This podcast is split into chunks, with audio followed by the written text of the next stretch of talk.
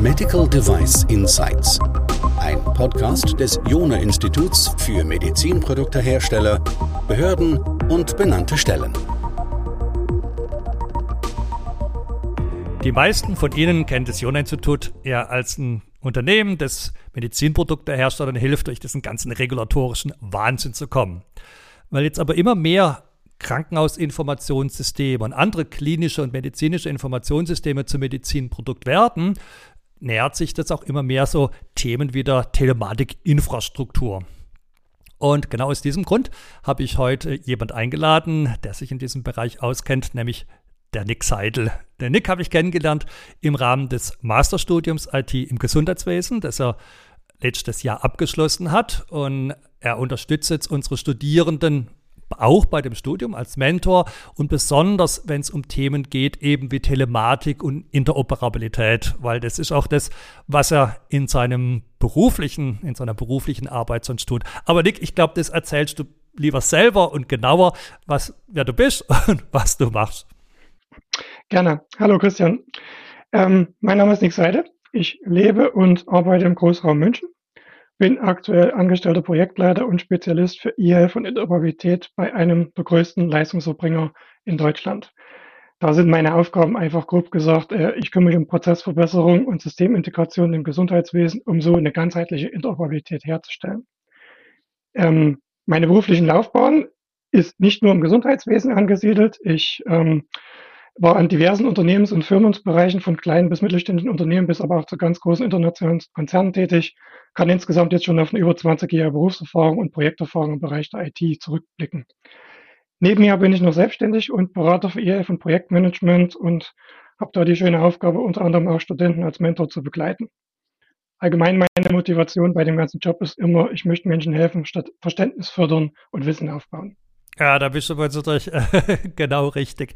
Ich glaube, wir verraten auch nicht zu so viel, wenn wir sagen, dass der Gesundheitsdienstleister eine Krankenhauskette ist, sodass man das ein bisschen einsortieren kann, äh, aus welchem Bereich du jetzt auch stammst oder aus welchem Bereich sich deine Erfahrungen speisen. Ja, ich würde sagen, lass uns mal direkt reinspringen. Äh, Telematik-Infrastruktur. Also, was ist das für dich? Was zählt für dich alles damit dazu? Zur Telematik zähle ich erstmal die ganzen Hardware-Komponenten, die wir so haben. Wir haben auf der einen Seite die zentralen Rechenzentren, dort wo die Daten abgespeichert werden, und wir haben bei den Leistungserbringern diese Konnektoren.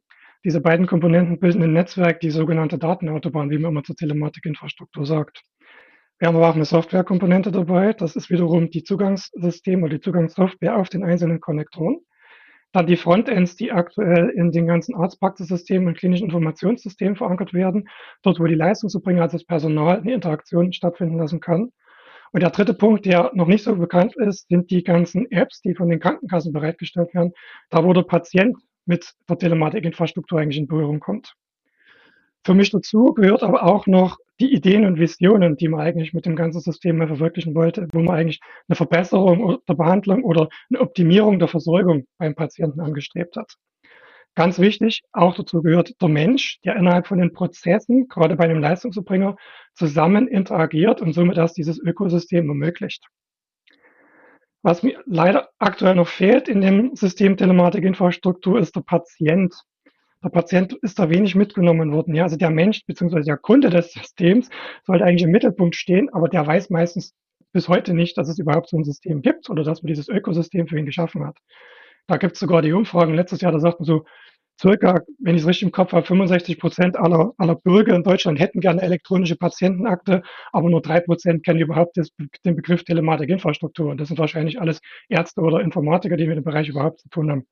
Du hast jetzt schon ähm, ja so eine erste einen kritischen Blick darauf geworfen und du hast auch schon mal so ein bisschen angedeutet, was man sich davon verspricht. Lass uns da mal noch mal kurz eintauchen. Also wenn jetzt alles wahr würde, ja, was da versprochen wird, ähm, was denkst du, was würde uns das bringen als Gesellschaft, als Gesundheitswesen?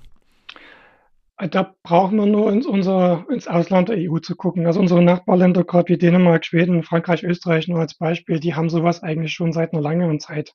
Da hängen wir wirklich hinterher. Dort ist einfach der Gedanke ähm, für eine lebenslange Akte des Bürgers, wo seine medizinischen Daten drin liegen, schon tiefer verankert in der Gesellschaft. Und ich bin davon überzeugt, dass wenn wir sowas hätten, ähm, anhand von den Daten des Patienten in Zusammenhang erkennen würden, den wir aktuell nicht kennen. Und damit wäre Prävention im medizinischen Verständnis auch wirklich präventiv anwendbar. Also im besten Fall bringt uns das sowieso eine effektivere Behandlung eine zielgerichtetere Versorgung für den Patienten, weil man halt schneller Entscheidungen treffen kann, weil die auf mehr Daten basieren. Ja, also diese Zusammenhänge in der Krankenhistorie, die jetzt eine Fachabteilung nur einen kleinen Blick sieht und mehrere Fachabteilungen eigentlich eine Historie abbilden können, das fehlt so ein bisschen noch dabei. Für mich zählt aber auch dazu, dass man mit dem System neue Integrationspunkte schaffen könnte, wie man IT-gestützte Behandlungsverfahren noch verbessern kann. Ja, also wir haben noch gar nicht darüber diskutiert, was man noch mit Daten anstellen könnte, wenn noch mehr Daten in die Telematikinfrastruktur reinkommen würden. Das wird sich erst in den nächsten Jahren alles zeigen. Also alles in allem, wenn mich jemand fragt, ich sage immer, das ist wirklich eine tolle Vision, um benötigte Daten zum richtigen Zeitpunkt am richtigen Ort für die richtige Person zur Verfügung zu stellen, um eine Behandlung durchzuführen. Mhm, ja, und also was ich jetzt auch gehört habe, also eine bessere Behandlung, eine prä bessere Prävention, weil einmal alle Daten da sind, ja, und eben nicht in Silos äh, eingezwängt sind, was ich im Krankenhaus oder bei den Niedergelassenen. Äh, und zum anderen eben, weil du gesagt hast, wir können die dann auf neue, wenn sie mal da sind, dann eben auch auf neue Arten verknüpfen und damit nutzbar machen. Okay, das äh, leuchtet absolut ein. Äh, ich weiß nicht, wie es dir geht. Ähm, ich bin seit vielen, vielen Jahren auf diesen einschlägigen Messen. Ja, also beispielsweise die DEMEA und davor hieß die E-Tech und Conhit hieß sie mal. Also irgendwie seit 10, 15 Jahren und ich habe manchmal das Gefühl gehabt, ich bin in so einer Zeitschleife gefangen. Es waren irgendwie immer die gleichen Begriffe und Schlagworte und Vorträge. Also ich habe auch welche erwähnt äh, gesehen, die haben da schon Parodien draus gemacht. Also was ich sagen will, es gibt gewisse Zweifel, ob sich da überhaupt was tut oder ob wir noch in dieser Zeitschleife gefangen sind. Jetzt bist ja du jemand, der im Krankenhaus direkt arbeitet, also vor Ort tätig ist. Was ist von dem alles jetzt schon bei dir oder bei euch angekommen, von dieser Telematikinfrastruktur? Ah, da, ja, da kann ich dir eine schöne Anekdote sagen. Also ich habe mal in Berlin von so einer Fachtagung gehört. Da hat jemand gesagt, ja, wir alle meckern und schimpfen über den Berliner Flughafen. Ja, der dauert viel zu lange, der sind Millionen versenkt worden und keiner weiß, für was ist, ja. Fakt ist aber, seit der fertig ist, will jeder darüber losfliegen oder möchte dort landen. Und genauso ist es halt mit der Telematikinfrastruktur. Was in die Krankenhäuser stand jetzt angekommen ist, sind leider erstmal nur die Konnektoren. Also sprich, wir haben die Endpunkte für das Netzwerk geschaffen und damit leider auch sehr, sehr viel Ärger bei den Krankenhaus-IT-Abteilungen damit provoziert, weil das ging nicht einfach zu integrieren. Ja. Ähm, Hintergrund, es gibt halt einen sehr hohen Frust, weil die Sachen eigentlich durch Androhung von Penalen ins Krankenhaus gekommen ist und nicht, weil jeder gesagt hat, juhu, wir sind dankbar, dass wir das jetzt integrieren können. Ist auch gerade eine schwierige Zeit. Also die Krankenhäuser haben gerade mehr mit der Pandemiebekämpfung zu, zu tun, als wie zu sagen, wir tun einfach mal ein Technologieerprobungszentrum aufbauen. Kann man verstehen und war vielleicht von der Politik auch ein bisschen falsch eingetütet, wie man das macht. Ähm, was für mich aber noch mehr nicht angekommen ist, ist leider in Umdenken bei den Prozessen im Krankenhausalltag. Also wir haben immer noch ganz starke, oder ich bin an Diskussionen beteiligt, wo man ähm, mit den Beteiligten in der Klinik besprechen muss, dass der Prozess ja angepasst werden muss. Also wie kriegt denn jetzt ein Arzt in Zukunft mit, dass man in der, in der Telematikinfrastruktur Daten von den Patienten hat, ja? Das ist für die nicht greifbar. Die, die, die können da noch nicht richtig damit umgehen und sagen, wir müssen erstmal nachgucken, ob wir Daten haben, bevor wir vielleicht eine neue Untersuchung jetzt einfach veranlassen. Und das ist ein völliger Umbruch in diesem Prozessgedanken und da fehlt wirklich noch viel. Also auch Überzeugungsarbeit und auch an, an, an Ideen, wie man das in einem Krankenhaus besser umsetzen kann. Also was ich höre ist, ähm, es ist nicht nur ein technisches Problem. Also du hast gerade gesagt, da gibt es viel technische Hürden. Man muss Dinge ausprobieren, die vielleicht noch nicht so glatt laufen. Man muss sie integrieren in, in bestehende ja, Technologieinfrastrukturen, aber on top eben das Thema, ja, wir können jetzt nicht nur das so lassen, wie es ist, sondern wir müssen die Prozesse anpassen, damit wir überhaupt Nutz, Nutzen aus diesen Daten ziehen können. Also das finde ich ja, ist für mich absolut nachvollziehbar. Ähm, wenn man jetzt vielleicht mal auf so einzelne Komponenten mal schaut, also das Thema, also Tim und Kim und elektronische äh, Gesundheits- oder Krankenakte, was ist in einem normalen Krankenhaus davon schon im Einsatz? Also das, was eingeschlagen hat, um es mal so zu formulieren, ist der KIM-Dienst. Ja, also ein für ITler nicht verständliches E-Mail-Verfahren, um Daten auszutauschen. Das ist aber das, wo ich sage, wir trägen da richtig Drive, wir sehen da richtig, wie die Leute mitziehen, weil die einfach sagen, ist cool, E-Mail schreiben kann ich, bin ich gewohnt. Ja, Daten teilweise per Drag und Drop, Adressbuch wird vorgegeben, was ich als sehr gut empfinde, dass es wirklich mal ein einheitliches Adresssystem gibt für Leistungserbringer in Deutschland. Den wählt man aus und sagt, Daten dahin schicken und man kriegt eine Empfangsbestätigung, wenn man wünscht. Also das ist das, was auch Ärzte mitnimmt und Leuten in den Praxen, genauso wie in der Klinik aber mehr leider noch nicht. Also da reden wir noch nicht um einen größeren Datenaustausch und was, sondern einfach nur, da ist ein Dokument, mein Entlassbrief, den schicke ich raus und das war's. Und ich muss nicht irgendwie eine ungesicherte E-Mail oder noch schlimmer ein WhatsApp dazu nehmen, um Kollegen was mitzuschicken. Es sind eigentlich echt so low-hanging fruits und die, und die Technologien, die jetzt dazu eingesetzt werden, sind ja positiv ausgedrückt die etablierten äh, E-Mail-Technologien. äh, etwas nicht ganz so positiv ausgedrückt wäre, es ist jetzt nichts Neues und man könnte sich vielleicht fragen, warum hat es lang gedauert? Oh ja, das führt uns vielleicht genau auch in, in den nächsten Punkt mit rein. Ähm, was denkst du, was hat in der Vergangenheit ähm, die Einführung dieser Telematik-Infrastruktur so behindert? Also anders gefragt, warum haben wir 10, 15 Jahre da gebraucht, um jetzt ein bisschen böse ausgedrückt stolz zu sein, dass wir E-Mails verschicken können aus der Infrastruktur. Siehst du da irgendwelche Knackpunkte und ähm, falls ja, sind die gelöst oder haben wir da noch welche, an denen wir weiterarbeiten sollten? Also für, für mein Verständnis glaube ich, war ein Fehler, dass man weniger auf die Praktikabilität und Umsetzbarkeit von den Leuten geachtet hat, die das anwenden müssen, die es umsetzen müssen, die es integrieren müssen. Also da hat die Politik eine Vorgabe gemacht und hat angenommen, das passt zu uns, wird schon so laufen. Ähm, das war eben nicht der Fall. Ähm, das bedeutet für mich aus Sicht für den Patienten, für den es gemacht wurde, da wurde nie über Usability nachgedacht. Also wie kann der seine eigenen Daten verwalten? Und aus Sicht von einem Arzt wurde nie wirklich darüber nachgedacht, wie ist das Ganze überhaupt praktikabel in meinem Alltag der Behandlung zu integrieren. Das sind Fehler, die sind jetzt aufgekommen, die werden jetzt diskutiert und da brauchen wir bestimmt noch eine Zeit, um die wieder glatt zu ziehen. Aber ich glaube, das war einer der Fehler. Und das Zweite aus meiner Perspektive, dieser, ich würde so sagen, als Fehler bei Design, ähm, so wie ich es verstanden habe, man hat einfach mal Experten vom Bundesamt für Sicherheit und Informationstechnologie gefragt, wie könntet ihr euch so ein Aktensystem für eine für Gesundheitsdaten vorstellen. Und die konnten sich da frei austoben, haben halt ein System erdacht. Wie gesagt, wir reden hier von vor über einer Dekade, wo das erdacht wurde, ja. Ähm, da kam halt jetzt dieses böse gesagte äh, Hightech-Netzwerk für Nerds raus, ja, aber nicht das, was ein effektives Behandlungsnetzwerk wäre, wo man sagt, da kann man schnell Daten abrufen, da kann man schnell eine Nutzbarkeit rausziehen. Unter diesen Gesichtspunkten wurde es halt nicht entwickelt. Hat sich aber gedreht. Im letzten Jahr ist da einiges an Umdenken stattgefunden. Das nimmt die ganze Branche auch positiv wahr. Wenn ich das jetzt also alles zusammenfasse, dann ist einer der Hauptgründe ja der gleiche Grund, warum auch alle anderen IT-Projekte oder sehr viele anderen IT-Projekte außerhalb dieses, dieser Branche schiefgehen äh, nämlich mangelndes Involvement der Beteiligten, insbesondere der Anwender. Ja, da gibt es einen riesen Report, auch diesen Standish Report, der das als Hauptfehlerursache identifiziert hat. Nick, habe ich das so richtig wiedergegeben?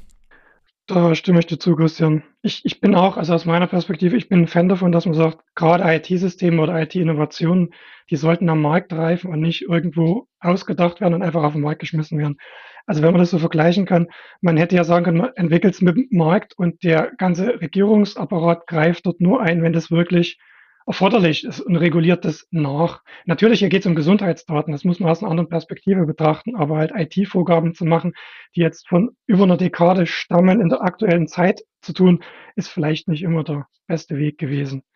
Ja, und man hätte vielleicht auch mehr schon existierende Standards, die es im Gesundheitswesen gibt, auch weltweit beachten können und nicht den Willen durchgedrückt, äh, für Deutschland was Neues zu finden, was vielleicht jetzt nicht dem Sinne der Interoperabilität auch in, in der ganzen EU entspricht. Hm, ja, also weil allein Feuer ist ja doch nicht jetzt ein Standard per se in dem Sinn, dass wenn ich Feuer draufklebt, dann jeder mit jedem sprechen kann. Du hast jetzt schon angedeutet, was man eigentlich hätte besser machen müssen. Also eins war eben dieses ähm, Einbinden der Beteiligten. Was siehst du noch als förderlich, ähm, um diese Ziele zu erreichen? Oder vielleicht auch anders gefragt, was wünschst du dir noch, damit dieses Projekt, diese Initiative möglichst schnell zu einem großen Erfolg wird und eben genau die Ziele auch erreicht, die du vorhin genannt hast? Mhm. Also für die, Telematikinfrastruktur vielleicht als Vision würde ich mir jetzt wünschen, dass man da wirklich zu einer Unabhängigkeit von den aktuell, aktuellen Hardware-Konnektoren kommt. Ich sehe das als großen, als große Hürde, die Integration zu machen, weil für mich ist eine Hardware, die ist zu unflexibel. Wir hatten jetzt über den Jahreswechsel diese, diese Java-Lücke gemerkt, ja. Das ist eigentlich kein Bug, das war ein Feature, nur die ganze Welt hat es so falsch verstanden und auf einmal ist ein Riesenskandal. Was ist jetzt, wenn man so einen Hardware-Connector, der muss ja zertifiziert und zugelassen werden. Da kann ich nicht sagen, ich habe was entdeckt, was seit fünf, sechs Jahren oder Software oder Firmware verankert ist und jetzt durch das mal schnell patchen. Das geht da eben nicht so schnell. Das ist ein sehr, sehr langer Prozess. Und da sehe ich mir, da würde ich einen Software-Connector favorisieren, wo man schnell anpassen kann, schnell auf den Markt reagieren kann. Das ist auch alles in Planung. Das ist auch von der Gematik schon erkannt. Da gibt es jetzt ein, ein, White Paper, das nennt sich Telematik Infrastruktur 2.0. Da stehen auch diese Konzepte schon drin. Das wurde erkannt. Deshalb hat die ganze Branche sehr positiv auch aufgenommen, dass uns dahin etwas verändern will.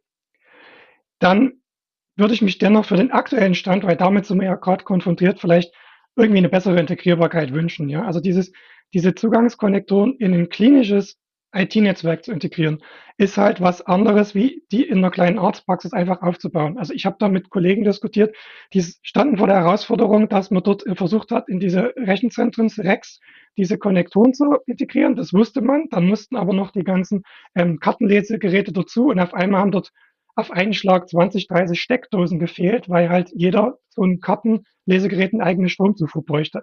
Das ist halt Equipment, das ist jetzt nicht primär von Rechenzentrumsbetrieb gedacht. Das ist auch, das hat man nicht ganz so im Griff gehabt, das vorher zu erkennen. Da, da ist jetzt, das ist diese Hardware-Komponente, was bei meinen Kollegen immer so zu Unmut geführt hat. Ähm, und dann, man, man muss bessere Zugangspunkte oder Integrierbarkeiten für die Behandlungsprozesse für dieses ganze Ökosystem schaffen. Das ist noch nicht weit, das Prozess ist ongoing. Ähm, das habe ich vorhin schon erklärt. Also wie, wie soll jemand wissen, dass es Daten in, in der Telematikinfrastruktur gibt, ähm, wenn zum Beispiel der Patient, ich, also ich habe früher äh, Systeme für Notaufnahmen integriert, da war es halt gang und gäbe, dass ein Großteil der Patienten nicht ansprechbar ist. Das heißt, man kann nicht fragen, verfügen Sie schon über Daten in der elektronischen Patientenakte. Wie soll der Arzt agieren? Weil der sich dann falsch, weil er behandelt, ohne in die Akte zu gucken, oder sagt ich habe gar nicht die Zeit dafür und behandelt erstmal. Also das ist noch ein ongoing Prozess und natürlich wird er zuerst behandeln. Ähm, ich würde mir dennoch on top auch ein besseres Verständnis für die Interoperabilität im Ganzen wünschen. Also man muss die auf mehreren Ebenen betrachten und wie ich immer sage, nur eine Syntax ohne Semantik ergibt einfach keinen Sinn in der Anwendung. Es gibt mehrere Ebenen, die müssen aufeinander abgestimmt sein und jeder, der an diesem System teilnimmt, muss das gleiche Verständnis für alle Ebenen der Interoperabilität haben. Ja, das sind, das sind doch einige Wünsche, die da sind. Wenn ich das vielleicht auch nochmal zusammenfassen kann, wir brauchen, letztlich geht es auch in eine Richtung eines eher iterativen, inkrementelleren Ansatzes. Wir müssen schneller reagieren können. Ähm, das heißt, es muss prozessseitig aufgesetzt sein, aber es betrifft auch die Produkte. Also eine sehr statische Hardware kann dem kann da kontraproduktiv sein. Ähm, du hast auch gesagt, letztlich die Usability jetzt nicht nur aus Sicht vielleicht der Endanwender, also der Leistungserbringer oder der Ärztinnen und Ärzte beispielsweise oder Patienten, sondern eben auch aus Sicht der Krankenhaus-IT. Ich glaube, diese, diese Metapher ist es ja schon fast mit den Steckdosen, ist, ist ein Beispiel dafür. Und interessanterweise eben trotz allem, obwohl es ja so im Mittelpunkt steht, auch das Thema Interoperabilität da hat uns ja der Gesetzgeber, und damit können wir, glaube ich, jetzt schon schließen, ähm, ja eine ganze Menge an neuen ähm, Paragraphen mitgegeben gehabt, die eben die Hersteller all dieser Systeme betreffen, sie zu immer mehr Interoperabilität auch verpflichten. Und das ist ja genau, wo sich jetzt auch der Kreis wieder schließt, nämlich auch mit den Hörern hier dieses Podcasts, die ja meist aus der Medizinproduktewelt kommen und sich einfach klar sein müssen, wir haben sehr, sehr viele Vorgaben auch aus dem Sozial- äh, Gesetzbuch raus, die die Interoperabilität eben mit betreffen, damit genau der Wunsch, den du gerade geäußert hast, auch letztlich erfüllbar ist. Und ja, Nick, du hast noch einen ergänzenden Punkt. Genau, also bei, bei aller Kritik, also ich habe wirklich das Vergnügen, dass ich aktuell an diesem EASY-Konsortium mit teilnehmen kann. Und das ist was, das ist eben neu gerade in diesem Bereich, auch, auch für, für, für Medizinproduktehersteller, wenn es um Schnittstellen geht. Ähm, die Gematik organisiert gerade Workshops, wo man diese Fire-Schnittstellen definiert und zwar zusammen. Da sind Leistungserbringer, da ist die Industrie, da sind die äh, Fachverbände dabei. Man diskutiert, wie kann man auf Basis von Fire Schnittstellen schaffen, die dem ganzen Gesundheitswesen dienlich sind. Und das ist wirklich eine total neue Erfahrung. Das ist wirklich sehr, sehr gut. Und dann nochmal mein, mein Lob an alle Beteiligten von diesen Sachen. Ich finde das wirklich, das ist die richtige Entwicklung, die wir brauchen, dass wir zusammen diskutieren, was ist gut für das gesamte System, also das gesamte Gesundheitswesen. Und äh, nicht nur einer sagt, ich stelle mir vor, wie es sein könnte, und das wird dann vielleicht mal ein Gesetz und dann müssen alle damit leben. Ja, ich glaube, damit kommen wir dann auch aus dieser Zeitschleife wieder raus. Also es geht voran. Äh, Nick, ich habe ganz, ganz herzlichen Dank. Ähm, für alle Hörerinnen und Hörer, die selber auch vor der Herausforderung stehen, eben Systeme zu entwickeln oder entwickeln zu dürfen oder entwickeln zu müssen und dabei äh, sich auch um diese regulatorischen Anforderungen kümmern zu müssen, die Interoperabilität gewährleisten müssen. Wenn Sie Fragen haben, dann wenden Sie sich an uns, Jona-Institut oder an Nick. Wir werden Sie direkt miteinander vermitteln, weil, wie er gerade gesagt hat, gemeinsam eben Hersteller, Anwender, Betreiber oder Gesundheitsdienstleister und Gesetzgeber zusammen haben da die Chance, unser Gesundheitssystem auch technisch ins 21. Jahrhundert zu bringen. Nick, vielen herzlichen Dank für deine Zeit. Christian, vielen Dank für die Einladung.